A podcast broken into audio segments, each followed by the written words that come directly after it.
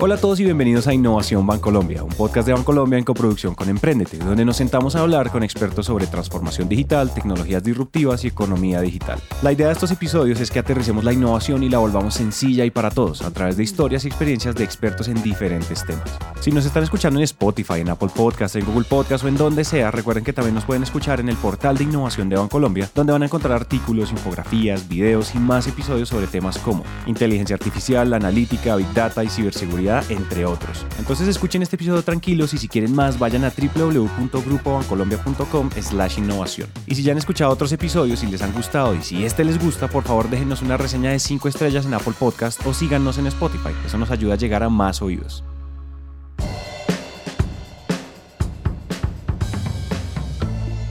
Quien viene a continuación se llama Andrés Villegas. Él lleva más de 20 años dentro del banco, por lo que ha liderado diferentes roles en la organización. El más reciente fue el montaje de la estrategia de experiencia de cliente corporativa dentro del Grupo Bancolombia. Hoy este proyecto es un éxito y quedó en las manos de Isabel Sepúlveda, a quien tendremos muy pronto frente a nuestros micrófonos. Y en estos 20 años de trabajo en el banco, Andrés ha pasado por diferentes roles, como por ejemplo, lideró el desarrollo de toda la estrategia de innovación corporativa del Grupo Bancolombia, que hoy sigue vigente y además se sigue potenciando activamente. También estuvo en la oficina de proyectos del banco durante más de 5 años. Y antes de todo eso fue parte de Corfinsura, que es la Corporación Financiera Nacional y Suramericana. En conclusión, Andrés ha pasado toda su vida desde el lado de la estrategia corporativa bancaria. Y eso solo quiere decir una cosa. Yo considero mi, que mi paso en el banco ha sido muy de emprendimiento interno, creando modelos de negocio, creando áreas y plataformas que le permitan al banco poder realmente cumplir con su función estratégica y, y a su vez con su rol social y corporativo. Y esto lo ha hecho principalmente diseñando experiencias para los clientes. Y a pesar que el término diseño de experiencias se ha vuelto tan popular, entenderlo es otro cuento. Y para explicar eso, Andrés es la autoridad calificada para contarnos con qué se come este concepto. Eh, lo que nosotros hablamos de, experiencia de cliente dentro del banco es lograr entender muy bien los clientes, por qué actúan, cómo actúan con la entidad, para que nosotros podamos eh, diseñarles o brindarles en cada punto de contacto una experiencia donde siempre cumplan con su tarea o su objetivo de una manera muy fácil y de una manera agradable. Entonces, experiencia de cliente al final del día es entender muy bien a nuestros clientes, entender muy bien sus necesidades, sus gustos, de alguna manera sus comportamientos y el banco adaptar su propuesta de valor a llevarlo a que él de alguna manera sienta que realizar cada una de esas interacciones con el banco son chéveres o por lo menos no son eh, de alguna manera dolorosas. Entonces eso es lo que se encarga, digamos, una estrategia de cliente o de experiencia de cliente. Y para entender cómo es que se empieza a diseñar esa estrategia de experiencia de la que habla Andrés, es necesario hacer doble clic en cuáles son esos pasos para empezar. Lo primero que hay que hacer definitivamente es conocer muy bien a los clientes. ¿Y cómo uno conoce muy bien a los clientes? Eh, hay varias, digamos, caras que puede tener un cliente a la hora de realizar una interacción, no solo con un banco, sino con cualquier entidad. Uno es desde el punto de vista transaccional, es decir, los datos duros, cuánto compra, cuántas veces visita, qué tipo de transacciones hace, si está aumentando sus, su facturación, su frecuencia de compra o si la está disminuyendo, etc. Eso da una cara muy clara del comportamiento de los clientes. Pero por otro lado, está también, digamos, la motivación detrás de esas transacciones, que ahí está, digamos, lo, lo, lo cualitativo, porque está adquiriendo tales productos, porque está aumentando su tamaño comercial, porque está bajando su frecuencia de pago, porque está entrando en, en temas de mora, digamos, en, en un contexto bancario, y entender muy bien esos dos mundos, porque eh, eso nos da una mirada absolutamente completa, digamos, de quién es el cliente, cuáles son los buenos clientes, cómo se comportan esos buenos clientes y por qué se comportan así. Y en contraste, los clientes que no, de pronto no son tan, digamos, rentables o no están tan vinculados a la entidad, también por qué se da. Para luego buscar si es que dentro de nuestra propuesta de valor o como la entregamos a los clientes, estamos generando algunas fricciones o estamos no de alguna manera cumpliendo con esas propuestas de valor o las promesas que les hemos dado en un punto dado o hay alguna otra entidad que está haciendo mucho mejor algún tránsito comercial, lo que ya nos lleva entonces con esa información a tomar decisiones de diseño, empezar a hacer diseño de experiencias, empezar a entender cómo podemos generar o menores fricciones o aumentar una emoción en un momento dado o a crear, digamos, otras alternativas a una transacción típica, a una apertura de una cuenta o a un pago de un crédito o inclusive a la cancelación de alguno de ellos para que eh, el cliente de alguna manera se sienta, digamos, mucho más conforme, lo que lo invite a seguir, digamos, transando con nosotros. Y al final del día lo que uno busca en una estrategia de experiencia de cliente es la lealtad de los clientes. Esa lealtad entendida por qué? Una lealtad entendida en no solo que digan y recomiendan a la entidad, sino que también se traduzca en más posibilidades financieras, es decir, mayor recompra, mayor inclusive perdón a la entidad, es decir, no se va con otra entidad cuando tiene un problema o inclusive es fiel cuando lo llaman a comprar la cartera pues al cero de una tarjeta de créditos, prefiere mantenerse porque hay algo más allá que simplemente lo monetario. Y la misión está en que una vez diseñada esa estrategia, la responsabilidad está en monitorear si se están generando los resultados esperados, que todo lo que se ha implementado sí esté generando las condiciones y las emociones que se quieren despertar.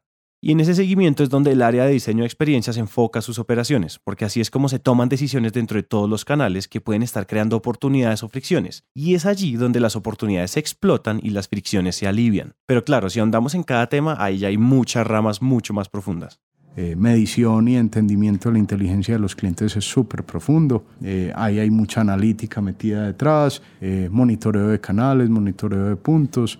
Por el lado del diseño se viene desarrollando unas nuevas líneas de conocimiento, desarrollo de diseño de servicios, diseño de experiencias, empezando a involucrar economías del comportamiento, de por qué los, las personas piensan y actúan de alguna manera. Entonces eso incorporado en el diseño tiene unos efectos positivos o negativos. Compañías como Disney que son, digamos, altamente sensibles a, a experiencias de los clientes, pues utilizan esos mecanismos para garantizar que la gente siempre quiera volver hacia allá, hecho filas de infinitas horas en un sol eh, insoportable, con todo muy caro dentro del parque, pero la gente siempre quiere volver. Entonces, entender esas dinámicas al interior de su parque y crear los mecanismos para que la gente al final del día salga con una sonrisa digamos, en la cara y quiera volver y pagar un montón de plata por hacer fila y aguantar calor, eso tiene su magia.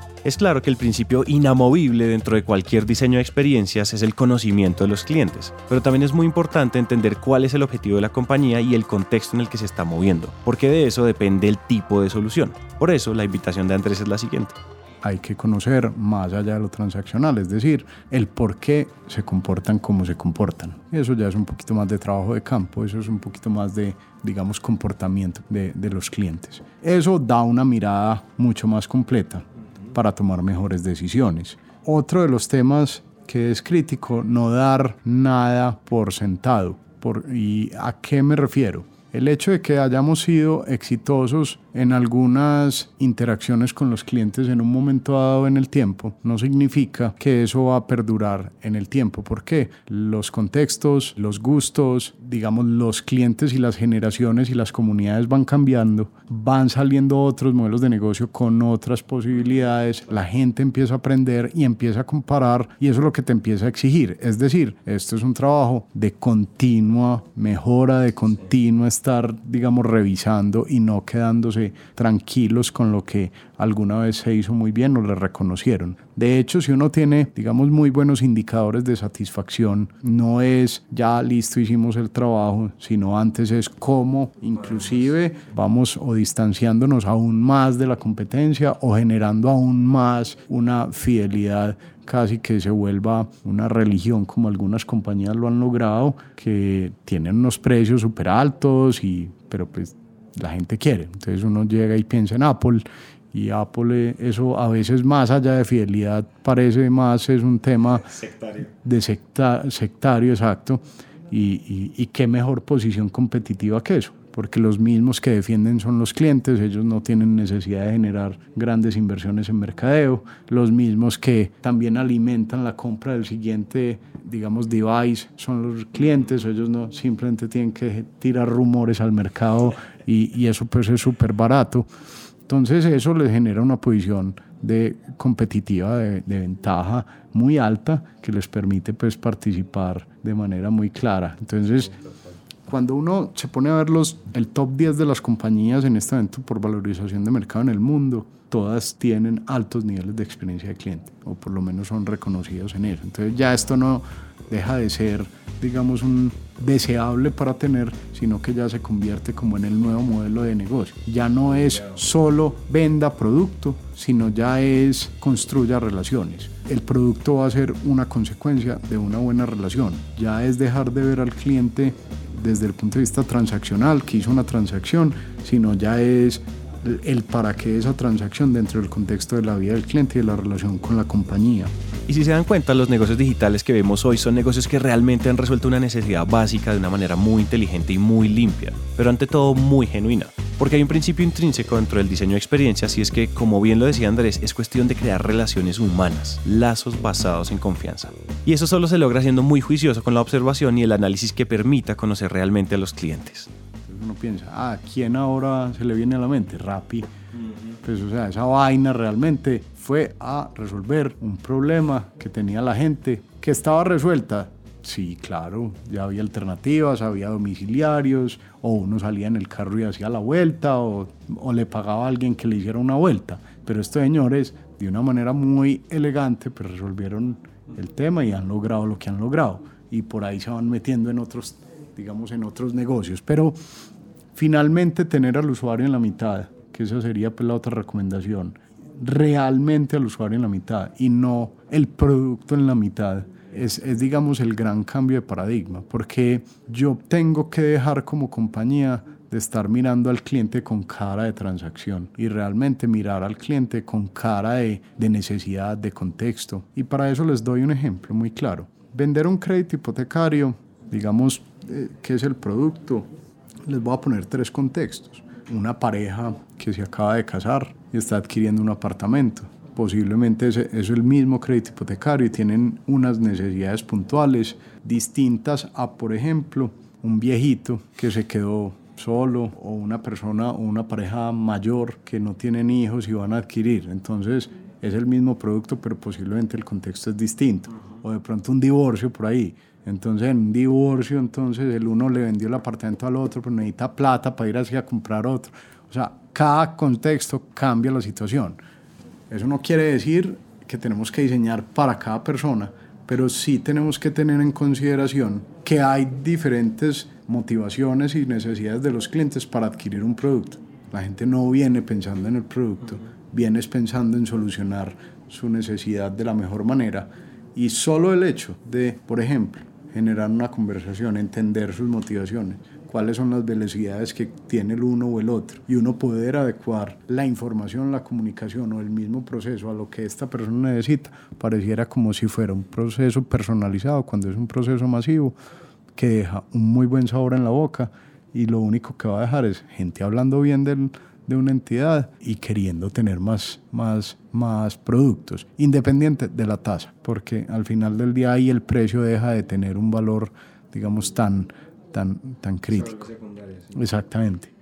Miren, no importa el producto o servicio que ofrezcan, el punto es que exista un problema claro en el cliente y que usted pueda solucionarlo auténticamente, que al final el cliente logre percibir el valor de la vida con y sin su solución. Pero lograr esto no solo aplica para los negocios digitales como Rappi, en realidad en el mundo análogo también es completamente posible y es necesario crear una estrategia de interacción en la que los clientes se conectan con emociones y experiencias la experiencia de cliente nada tiene que verlo uno con lo otro. La gente vive y la gente vive en digital o vive en análogo, pues digámoslo así, on o off.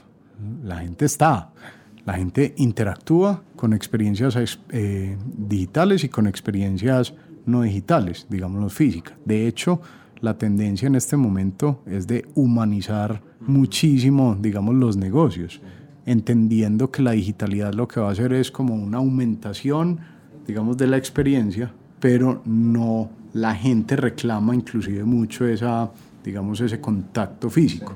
no por nada, entonces uno ve pues como al rey de lo absolutamente digital que era Amazon, pues abriendo tiendas físicas, generando conexiones, digamos, eh, físicas, eh, y, y, eso pues uno se hace preguntas, pero ¿por qué estos tipos que se montaron en unos modelos absolutamente baratos pues de no tener la tienda física, ya quisieron tener su tienda física? Entonces ya ves pues un despliegue, unas tiendas súper bonitas, etc. Pero lo vemos constantemente en otras industrias, o sea, eh, inclusive la misma industria que a mí me ha impresionado es la de los libros, que uno creía que todas las librerías se iban a agotar y se iban a acabar, pues sí, fue un primer momento, pero ahorita están renaciendo.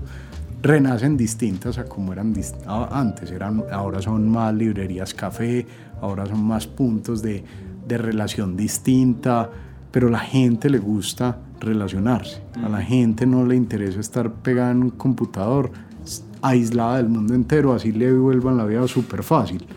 En algún momento va a tener que... Entonces, eso lo tiene uno que entender muy bien, cuáles son esos gustos, cuáles son esas necesidades, cuáles son esos contextos que están viviendo las personas, que son distintos en países desarrollados a no desarrollados, en, digamos, en poblaciones a ciudades principales. Es muy distinto cada uno de esos tendemos muy a juzgar cómo uno vive y cómo uno quiere vivir y, creemos que ese es el mundo ideal, eso es, eso es otra cosa totalmente distinta, pero eso de alguna manera genera unos comportamientos que la entidad que los sepa leer mejor y los traduzca en lo que la gente necesita, puede que no aparezca absolutamente nada digital y todo análogo de frente y por detrás lo digital y la gente y aquí hay algo que decir, digital por digital no tiene sentido. Es decir, no porque hoy exista la tendencia de los negocios digitales y super exponenciales por Internet, quiere decir que todos los negocios tengan que ser 100% digitales. Hay que entender muy bien los contextos y saber dónde enfocar los esfuerzos que realmente mueven la aguja del negocio. Y en ese sentido, Andrés entiende muy bien que lo primero que hay que hacer es llegarle al cliente más importante de la corporación, el cliente interno. A clientes felices, empleados más felices aún. Entonces, uno de los pilares fundamentales de toda una estrategia de experiencia de cliente es cada vez más tener una experiencia de empleado pues, o sea, eh, superior, donde el empleado sienta que aquí se le facilitan las cosas, no solo en la relación con, digamos, con la entidad, sino entre las áreas hay cada vez menos fricción, los trámites son fáciles, etc. Eso al final del día se traduce en que la gente empieza a entregar esa misma sensación, esa misma cordialidad hacia afuera, porque está viendo que la misma entidad propicia, digamos, un discurso en hechos reales y tangibles. A veces somos más críticos nosotros al interior que los mismos clientes, nos perdonan más y entonces tenemos que ver cómo al interior vamos mejorando y creando esas sensaciones. Todo lo anterior ha sido algo así como buenas prácticas para aplicar en sus negocios y un insumo para diseñar una buena estrategia de experiencias. Pero para Andrés es muy importante hacer un llamado a cuidar algunos puntos muy importantes que pueden ser el talón de Aquiles de la experiencia con las empresas. A la gente, digamos que eh, uno, uno, uno ve esto, y esto no es solo de entidades, sino de las relaciones humanas. Lo que uno tiene que cuidar muchísimo es el respeto y la confianza. Entonces, lo primero que se quiebra es la confianza. Sin la base de la confianza no hay nada que vos hagas y, eso genere pues como una buena sensación. O sea, para nada vale el novio infiel y llegarle después con un ramo de rosa a la, a la, novia sabiendo que fue infiel, pues porque es que ya de alguna manera no hay una base que permita. Entonces cuando las relaciones de las entidades con las, digamos, con los usuarios parte desde un sesgo de desconfianza, eso ya de alguna manera va a generar un sesgo tan alto que cualquier otra cosa bonita que pongas, puede ser la mejor o la sucursal más bonita o el local más lindo, pero eso ya solo genera un rechazo dentro de la persona. Entonces, ese, digamos ese tema, y creo que lo vivimos en la cotidianidad, incluso cuando eh, en las relaciones con los amigos, cuando uno está prevenido, ya eso solo genera que la conversación no sea fluida como naturalmente debería fluir. Lo mismo con una entidad. Cuando tú eres prevenido con un cliente o el cliente de alguna manera viene con alguna desconfianza porque no conoce la empresa o algo, ya eso genera, digamos, un, un tema complejo. Y eso es una expresión súper obvia, pero que a veces se nos olvida cuidarlo en nuestros comportamientos y en el día a día de las, de las compañías. Y no se me hace extraño, digamos que muchos modelos de negocio estos de la economía de compartida nacen es todos basados en la confianza, porque realmente la gente lo que reclama es y le sigue dando valor al tema de la confianza de unos con otros, de hacer un trato del uno con el otro. Entonces, cuando eso se rompe, o sea, aquí en el banco, por ejemplo, cuidamos más el riesgo reputacional que inclusive los riesgos típicos de un crédito, los riesgos de liquidez o los riesgos operacionales, porque esos son, digamos, sabe uno cuánto vale, cómo vale, pero es que un riesgo reputacional, usted no tiene ni idea de monetizar un evento de esos. Según la psicología y la psicología social, la confianza es la creencia en que una persona o grupo será capaz y deseará actuar de manera adecuada en una determinada situación y pensamientos. Y bajo esa definición de confianza, si sus clientes ya no esperan que usted les entregue lo mejor, está perdiendo el año. Por eso lo más importante es cuidar muy bien la promesa que se está haciendo, porque cuando uno sistemáticamente empieza a romper las promesas explícitas o implícitas que hace la empresa, al final lo único que se ve perjudicado es la confianza. Por eso una entidad tiene que tener mucho cuidado con cómo se comunica y expresa las promesas, pero también en cómo busca mantener esa comunicación y esa relación de respeto con los clientes. Los clientes no tienen problema cuando las entidades dicen, sabe que no equivocamos. De hecho, digamos que valoran mucho y saben y son conscientes de que no hay entidad infalible de que todas van a tener errores. Es que no es un tema de equivocarse. Entonces vos me decías, ¿qué hace? No, se pueden equivocar. Pero cómo responde usted ante una equivocación es la diferencia. ¿Qué tan rápido responde usted frente a una equivocación? Es la diferencia. Entonces, esto no es de ciencia de cohete ni mucho menos, sino es irnos a las relaciones básicas, humanas, sociales. Eso es lo que tiene que cuidar una entidad a la hora de prestar buenas o malas experiencias. Cuando uno queda mal con alguien, con una promesa, pues la gente queda disgustada y si eso se vuelve repetitivo, pues entonces ¿quién vuelve a confiar en esa persona? ¿Cierto? Entonces, lo mismo con las compañías. Entonces, eso es lo que empieza, digamos, a generar pensamiento. Recuerden que lo más importante es entender que por más corporativos, por más bancos y por más megaindustrias, todas las compañías están hechas de personas y trabajan para las personas. Y no hay nada más humano que el contacto físico, el mundo análogo y tangible. Por eso hay que cuidar todas las aristas porque por más que el consumidor sea digital, detrás de la pantalla hay una persona que experimenta emociones. Y ese es el reto diario de cualquier empresa. Para concluir, Andrés nos deja sus pasos para construir una estrategia ganadora o por lo menos que les permita destacarse dentro del enorme océano de posibilidades. Tiene que haber algunos elementos claves dentro, dentro de esa organización. Uno, digamos, un propósito muy claro donde realmente el cliente esté en el centro. Si el cliente no está en el centro de manera genuina, es mejor no tratar de, pretender hacer otra cosa. Siga explotando su producto, su negocio, porque se nota mucho cuando no es de manera genuina. Se nota que lo que están tratando de hacer simplemente es como eh, perfumar algo que no, no huele bien. Eh, dos, conocer muy bien a sus clientes. Conocer sobre todo las motivaciones y el por qué actúan como actúan. Por todos los medios, no solo, digamos, analítica pura y dura, sino entrevistas a profundidad, conocer, visitarlos, ver qué pasa, no quedarse en las oficinas, estar viviendo los clientes, estar viendo sus productos, estar viendo sus canales y entender muy bien esas interacciones que generan eh, en, los, en los clientes. ¿sí? Para que con esa información ustedes puedan retribuir y generar de alguna manera unas mejores, digamos, relaciones con esos clientes. Crear dentro de su casa con los empleados la mejor experiencia posible porque eso lo único que va a generar es una retribución hacia los clientes. Porque eso simplemente es el reflejo de cómo se vive en la casa. El reflejo de cómo se cocina en la casa es lo que uno va a entregar, digamos, a los comensales que uno invita a la casa. Entonces, eso es de alguna manera uno de los elementos que hay que tener cuidado.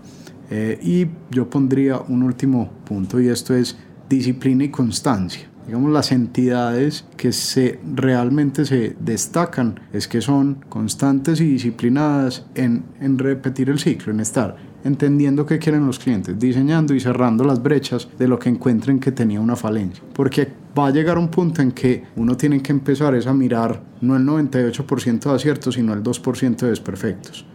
Y enfocarse en ese 2%. Y eso no significa, mejor dicho, esto es un tema de nunca estamos tranquilos. Y un tema, sí, de, ah, que muy perfeccionista, sí, muy perfeccionista. ¿Y por qué? Porque el cliente es nuestra razón de ser, es nuestra motivación. Y cuando uno tiene eso así de claro y que el negocio va a prevalecer porque yo tengo relaciones de, de largo plazo y bien cimentadas con los clientes, me lleva a que yo tengo que cuidar cada detallito. Entonces esa sobregestión de los detalles, ya en ese 2% o en ese 1%, son los que marcan la diferencia cuando las entidades todas están compitiendo en lo mismo, que cada vez es más, eh, eh, es más eh, típico. Entonces eso es, digamos, unas de las recomendaciones claves en el ejercicio. Hasta aquí llega este episodio. Muchas gracias a Andrés Villegas por su espacio y su tiempo y a ustedes mil gracias por llegar hasta el final. Esperamos que lo que acaban de escuchar haya logrado aterrizar algún tema, concepto o idea o que simplemente hayamos hecho algo un poco más sencillo de entender. Recuerden que si quieren más contenido como artículos, infografías o videos sobre todos estos temas, vayan ya a www.grupobancolombia.com slash innovación. Recuerden suscribirse en donde sea que ustedes estén escuchando esto, Spotify, iTunes, Google Podcast, Apple Podcast o donde sea. Recuerden dejarnos una reseña de 5 estrellas en Apple Podcast si este episodio gustó. Eso nos ayuda a llegar a más personas. Este podcast es una coproducción entre Bancolombia y Emprendete, una marca de Naranja Media. Nos vemos en el siguiente episodio. Gracias por escuchar.